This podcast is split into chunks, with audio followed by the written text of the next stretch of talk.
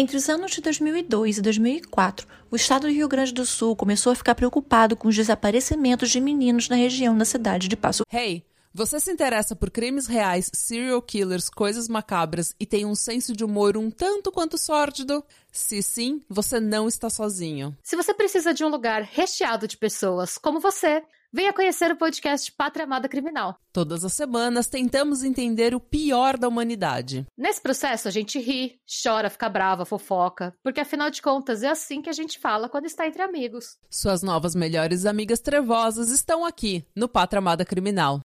Em janeiro de 2004, o Rio Grande do Sul descobre que estava lidando com um serial killer. O episódio de hoje é o serial killer de Passo Fundo. Oi, pessoas, tudo bom? Primeiramente, sejam bem-vindos a mais um episódio do Sob Investigação. Se você gosta do meu jeitinho de contar os casos, das histórias que eu trago e tá querendo ajudar, o link das nossas campanhas de arrecadação para a segunda temporada estão na descrição do episódio. Então, se você quer ajudar, mas tá zerada, baixe o app da Aurelo, que também vai estar na descrição, e ouça o episódio por lá. A Aurelo é a única plataforma que o criador recebe pouco Sim, mas recebe, então já ajuda. Se você já tem Aurelo e ouve outros podcasts, é só buscar o Sob Investigação na lupinha de procura. Nosso Pix também está disponível para você que acordou hoje e resolveu que era um bom dia para ajudar alguém. Outro aviso. A primeira temporada tá acabando, vocês sabem disso. A gente já tá no nosso 17, faltam só três. Ainda não sei quando a segunda temporada vai começar, mas quem segue a gente lá no Insta, no Twitter, ou tá lá no grupo do Telegram, eu vou estar tá sempre mantendo informado, tá? Mas eu vou aproveitar, né, que agora vai sobrar um tempo, graças a Deus. E aí eu vou começar a preparar os vídeos dos episódios que vão pro YouTube. Então, durante esse ato aqui no podcast, a gente vai ter conteúdo no YouTube, se Deus quiser e Ele quer. É isso. Agora,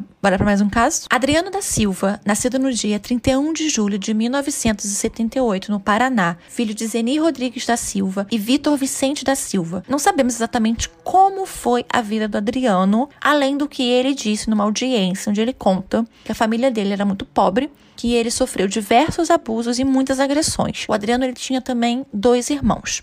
Em 2001, o Adriano foi condenado a 27 anos por assassinato, roubo e ocultação de cadáver por matar e roubar a carteira de um taxista no Paraná. O Adriano, ele afirma que a motivação para o assassinato teria sido vingança, mas que ele deixou acreditarem que foi latrocínio. Ele foi preso em União da Vitória, mas só ficou seis meses lá. Ele conseguiu fugir da prisão e ele não foi recapturado foi expedido mandado de prisão em abril de 2002 para ele, só meses depois da fuga, mas de qualquer maneira ele não foi encontrado. Quando o Adriano fugiu, ele foi para o interior do Rio Grande do Sul. Ele ficou usando um nome falso, usava inclusive a carteira de trabalho de um dos irmãos dele como documento de identificação, então ele sempre se apresentava como Gabriel. Ele começou a viver de subemprego, de, de bico, de um trabalho aqui, um trabalho ali. No dia 16 de agosto de 2002, Ederson Leite, de 12 anos, saiu de casa para vender rifas da sua escolinha de futebol. O Ederson, ele estava na sétima série. Ele estudava de manhã e à tarde ele tinha aulas de futebol numa escolinha. Ele morava com a família na cidade de Lagoa Vermelha. Eu vou deixar lá no Instagram, tá, um mapinha para vocês verem é, as cidades, para vocês terem uma noção mais ou menos de distância, tá? O Ederson não voltou mais para casa. Ele ficou 23 dias desaparecido. Seu corpo foi encontrado a dois 2 quilômetros do centro da cidade de Lagoa Vermelha, num riacho. Ederson havia sido morto asfixiado. Em março de 2003, em Passo Fundo, para ser mais exato, no dia 9, o Alessandro Silveira, de 13 anos, que trabalhava como engraxate na Praça Tamandaré, bem no centro de Passo Fundo, para ajudar a família, né? O Adriano, ele encontrou o Alessandro na praça e aí ofereceu um emprego para ele. Alguns amigos do Alessandro, que também trabalhavam na mesma praça, viram quando os dois saíram juntos. Naquele dia, ele não retornou para casa. Seu corpo só foi encontrado no dia 20 de setembro de 2003. Ele havia sido estrangulado e violentado sexualmente. A 76 quilômetros de Passo Fundo, numa pequena cidade chamada de Soledade, Douglas de Oliveira House, de 10 anos, saiu no dia 19 de abril de 2003 para ir ver uma tia, mas ele não chegou lá. No caminho, o Douglas encontrou com o Adriano, que o ludibriou e o atraiu até um moinho que estava abandonado. Lá, o Adriano matou o Douglas asfixiado. Com um carrinho de mão, ele levou o corpo do Douglas até uma casa onde ele estava fazendo uns trabalhos de construção.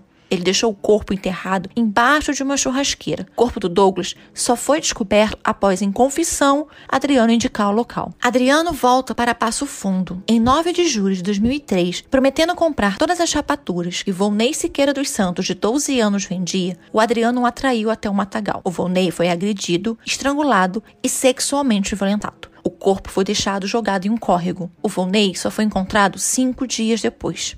Na época, sete adolescentes foram acusados e presos pela morte de Volney. Eles confessaram, ficaram detidos, mas depois deles alegarem que eles só haviam confessado por pressão da polícia, eles acabaram soltos. Exames feitos posteriormente nas roupas do Vonei confirmaram que o sêmen que foi encontrado nas roupas era compatível com o DNA do Adriano da Silva. Em setembro de 2003, ainda em Passo Fundo, mais duas crianças sumiram. No dia 14, Júnior Reis Loureiro, de 10 anos, que era um índiozinho, ele vendia artesanato na rodovia, na rodovia que na rodovia que passa ali na saída da cidade. Ele é um posto de combustível. Ele foi levado por Adriano até uma rua deserta que ficava ali mesmo perto do posto e foi assassinado por asfixia. O Adriano chegou a colocar umas tábuas em cima do corpo e aí depois, em depoimento, ele disse que ele só não violentou o Júnior porque o Júnior estava com um cheiro que acabou deixando o Adriano enjoado. Ele falou que o cheiro era muito forte, muito ruim e ele preferiu não violentar o menino porque o cheiro o incomodou.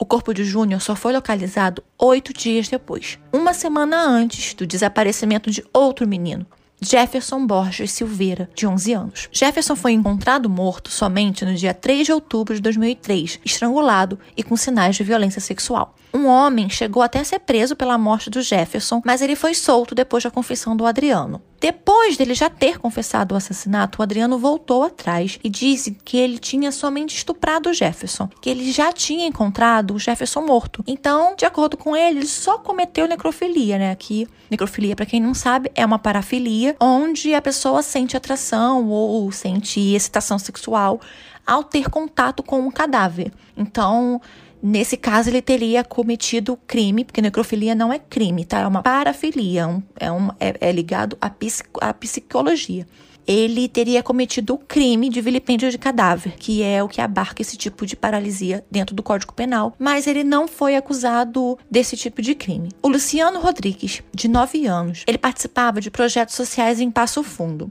Não fica muito claro se ele era um menino que morava em casa de acolhimento, ou se ele estava disponível para adoção, ou se ele tinha família, ou se ele não tinha. Eu procurei muito pelo processo judicial do Luciano, mas eu não consegui encontrar de jeito nenhum. Então, não tem informação sobre a família, sobre o que o Luciano fazia, sobre aonde ele morava. É, não encontrei, pelo menos, em nenhuma das fontes que eu consegui é, encontrar para poder fazer essa pesquisa. O Adriano encontrou com o Luciano durante uma ação de um projeto social ali num bairro de Passo Fundo, mas que também não fica muito claro qual era o projeto, né, qual era o objetivo dessa ação. O que algumas reportagens dizem é que o Adriano ofereceu dinheiro pro Luciano e aí levou ele até um campo e aí matou ele. O corpo do Luciano foi encontrado no dia 29 de novembro de 2003. 3 de outubro do mesmo ano, 2003. Leonardo Dornelli dos Santos, de 8 anos, foi brincar num fliperama. O Adriano chegou nesse fliperama e aí ficou pagando fichas para vários meninos. Ele conseguiu levar o Leonardo do fliperama. Leonardo foi morto por asfixia. Em novembro, Gedeon Dornelles, que era um policial aposentado de Passo Fundo, desconfiou que o Adriano era o culpado pelo desaparecimento do seu neto, que era o Leonardo o Adriano tinha sido visto saindo com o Leonardo do fliperama. Então o Gideon foi atrás dele, encontrou o Adriano e aí com uma faca em punho, ele levou o Adriano até a delegacia para passar por averiguação. Mas o Adriano só ficou algumas horas detido. O que, que aconteceu? Apesar do Adriano usar o nome do irmão, porque, como eu disse, ele usava da carteira de trabalho do irmão dele para se identificar. Mas mesmo assim, é, o irmão dele não tendo ficha na polícia, né? A Polícia Civil do Paraná havia deixado de inserir dados de criminosos no Infoseg, que é um cadastro nacional de criminosos, né? É um cadastro nacional. O Paraná ele havia implementado um sistema próprio para os presos de Estado, alegando que o cadastro nacional não era de confiança. Então, não constava no sistema nacional, que é o que a polícia gaúcha acessou, qualquer informação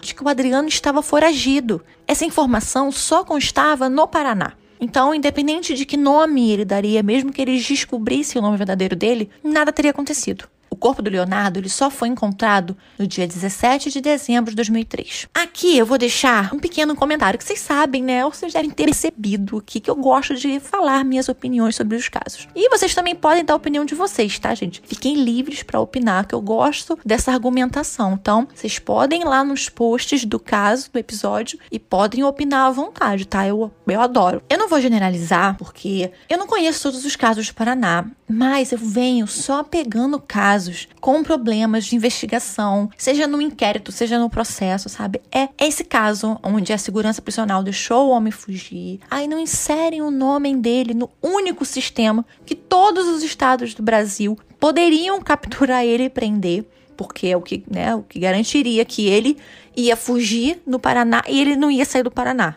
Ele podia fugir até para Argentina, né? Ele podia fugir para qualquer lugar. Aí a gente tem o caso da Marisol, em Arapongas. A gente tem agora o caso que aconteceu recentemente, né? Em que uma alçada que já havia sido encontrada 30 anos atrás e que disseram que era de uma menina, agora é do Leandro Bossi. E aí também tem o caso do Evandro, né? Que várias pessoas foram acusadas por tortura. E tem outros casos que eu ainda quero falar aqui no podcast que tem vários erros. São todos os casos que acontecem no Paraná? Não, até porque eu nem conheço todos. Mas os que eu li, eu não encontrei um ainda que eu possa elogiar o trabalho. dizia assim: nossa, que investigação bem feita, que inquérito bem feito, caramba, que processo legal, cabe, robusto, com evidência, com prova, não tem como, não tem erro, não tem como a defesa argumentar, não tem. Eu não encontrei isso. É óbvio que isso não acontece só no Paraná, né? Mas eu fiquei impressionada, eu não estou impressionada em como acontece lá e em épocas completamente diferentes, muito diferentes. Não é que durante um período de tempo aconteceu. Não! Isso aconteceu no caso do Leandro Boss, que é um caso de 30 anos atrás. Isso aconteceu no início dos anos 2000 nesses casos. Tem casos da década de 90. Tem inúmeros casos. Eu tinha que abrir esse parênteses aqui, porque eu fico impressionada. Realmente, Paraná me impressiona. Gente, se tiver qualquer pessoa aqui do Paraná, um advogado, ou policial, ou alguém que fique envolvido não me leve a mal, tá? Não é, não é uma crítica pessoal. É só uma constatação que eu estou fazendo baseado nas minhas experiências, tá? Calma que eu não peguei todos os casos. Pode ser que eu encontre um que eu ache maravilhoso o trabalho. Por enquanto, até o dia de hoje, eu vou olhar até olhar, vou confirmar. Dia 19 de junho. Então, até o dia de hoje, 19 de junho de 2022, eu, Gisele, ainda não peguei um caso que seja bem fundamentado e que eu consiga elogiar esse dia ainda não chegou. Mas vamos com fé que um dia esse dia vai chegar. Vamos voltar agora pro caso. Logo nos primeiros dias de janeiro de 2004, no dia 3, Daniel Bernard Lourenço, de 13 anos, saiu para vender sacolé. O Adriano, ele prometeu fazer uma encomenda que seria ali em torno de 29 reais de picolés para uma festa. E aí ele combinou do Daniel ir lá no lugar onde seria o evento. Só que chegando nesse lugar, o Daniel foi espancado e violentado. O corpo do Daniel, porém, ele foi encontrado no mesmo dia. Esse caso já aconteceu na cidade de Saranduva, que também fica perto ali de Passo Fundo. Eu vou colocar depois para vocês, tá? No mapa já contei, vocês vão lá depois e dar uma olhada para vocês verem como que perto os lugares. No velório de Daniel, a Roberta Saliné, que era uma jornalista local, é uma jornalista local, ela estava cobrindo casos já há um tempo, vários casos, né, desses meninos que estavam desaparecendo ali em Passo Fundo, e ela tinha com ela um retrato falado do Adriano, que ela pegou do delegacia em Passo Fundo. Ela descobriu ali mesmo no velório com a mãe do Daniel que tinha um amiguinho do menino que tinha visto a pessoa que tinha feito a promessa e que ela acreditava que era o assassino. A Roberta então chamou o delegado e aí juntos eles mostram o retrato falado e aí o menino reconhece na hora. É organizada então uma operação entre as polícias militar e a polícia civil. E aí o Adriano, ele é encontrado escondido no meio do mato, numa cidade chamada Maximiliano de Almeida, três dias depois do assassinato.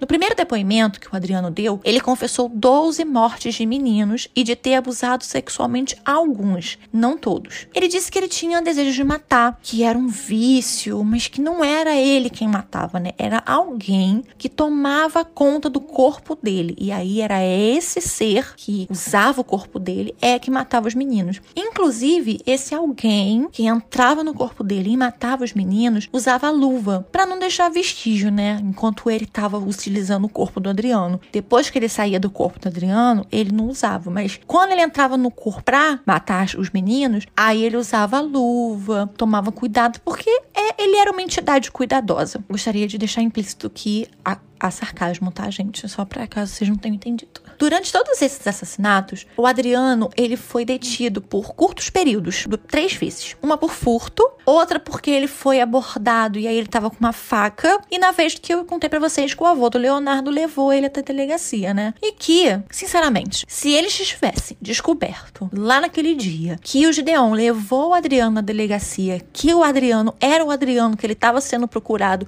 então o prendesse, né? O Daniel ainda estaria vivo. No segundo depoimento, ele ele só confessou o assassinato do Daniel. Todos os outros, mesmo com exames de DNA, mesmo ele tendo levado a polícia até onde o corpo do Douglas estava, ele diz que não foi ele. Inclusive, ele conta isso numa entrevista, que eu vou deixar o trecho agora para vocês ouvirem. Tipo, ameaça da família, sabendo que minha família morava, nome do meu irmão, minha mãe, tudo. Hoje assume apenas um dos assassinatos, o de Daniel Bernard Lourenço em Sananduva.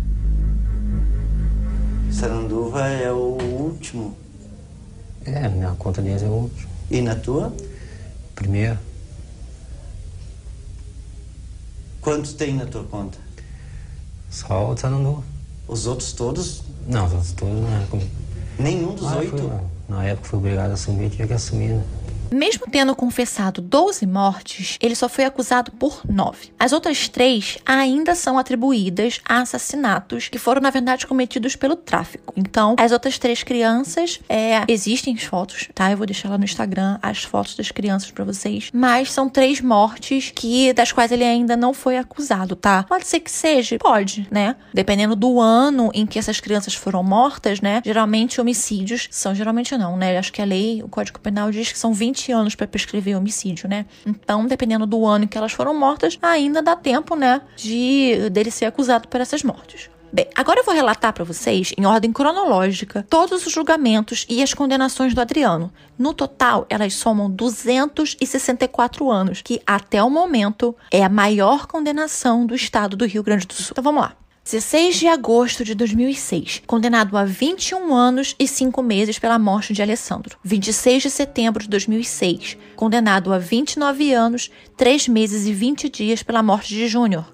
Ainda em 2006, condenado a 21 anos, 10 meses e 20 dias pela morte de Luciano. 11 de maio de 2007, condenado a 21 anos e 8 meses pela morte de Leonardo. 14 de agosto de 2007, ele foi para o julgamento, mas o julgamento ele foi anulado a pedido da defesa no mesmo dia. Mas o site de consulta do Tribunal do Rio Grande do Sul não deixa claro as, nas movimentações, né, a razão da anulação. Mas o julgamento ocorreu novamente em 11 de outubro de 2011 e aí ele foi condenado a 32 anos, 2 meses e 15 dias. 25 de outubro de 2007, ele é condenado a 24 anos pela morte de Daniel. 18 de junho de 2008, condenado a 21 anos e 5 meses pela morte de Douglas. 12 de novembro de 2008, condenado a 22 anos pela morte de Ederson. A defesa dele apelou por essa dessa condenação, mas aí no dia 1 de outubro de 2009, a sentença é mantida num outro julgamento. 6 de outubro de 2010, ele é condenado a 37 anos pela morte de Jefferson. Durante o julgamento do Alessandro, um Instituto Psiquiátrico Forense, o IPF, emitiu um laudo que concluía que o Adriano era semi-imputável. Se você já foi lá no meu Insta, né, no Insta desse podcast, você já entende o que é imputável, semi-imputável e inimputável, porque, como eu já disse no outro episódio, tem lá um post explicando direitinho, tá? O laudo ele dizia, abre aspas, tem capacidade, sabe o que faz, tem boa memória, é frio, calculista, mas possui dificuldade de se conter e não mostra indiferença. Fecha aspas. Um laudo de semi-imputabilidade, ele condena o réu, mas ele dá ao réu o benefício da redução da pena em um terço. Então a promotoria defendeu que o júri descartasse o laudo o que o júri acabou fazendo. Inclusive, no caso da Cara Marie Burke, vocês veem isso acontecendo, né? Porque o Mohamed, ele acaba recebendo o, o benefício da redução, porque esse caso é exatamente o que acontece com ele. Só que naquele naquele julgamento, é, o juiz optou por acolher, o júri também acolheu o lado psiquiátrico. Nesse caso, o júri descartou e aí condenou ele, normalmente sem o benefício da redução. O Adriano da Silva, ele ainda está preso na penitenciária de alta segurança de Charqueadas, no Rio Grande do Sul. Ele está preso lá desde 2004, em regime inicial fechado. O que significa regime inicial fechado? É, eu entendo que a princípio, ele está em regime fechado, mas que ele pode pedir, né, uma progressão desse tipo, desse regime, né, para um regime semiaberto. Então, inclusive, é, a promotoria, né, é, do, do caso pensa em caso a defesa entre com esse pedido, eles obviamente vão entrar com um pedido contrário, né, para que ele seja mantido em regime fechado e cumpra todos os anos. Apesar de que no Brasil, como vocês sabem, apesar da, dessa modificação que houve no Código de Processo Penal, no Código Penal, agora é o preso, a pessoa só pode ficar presa por 40 anos, né? Não tem como ele ficar preso 264 anos, somente 40. Então, eu acredito, pelo que eu li, que esse pode ser um daqueles casos, como acontece em alguns casos aqui no Brasil, que a gente vai arrumando uma gambiarra, uma gambiarra, uma gambiarra, passa os 40 anos e a pessoa fique. Eu acho que esse caso pode acontecer isso, como acontece em alguns outros casos de a pessoa, né, armar gambiarras judiciais para que a pena se estenda além dos 40 anos. Eu acho que esse caso aqui vai ser um desses. Esse foi o episódio de hoje. As nossas redes sociais e os links da campanha estão na descrição. Você vai lá, segue a gente. Nos vemos já já, gente, no próximo episódio, se Deus quiser. Beijos!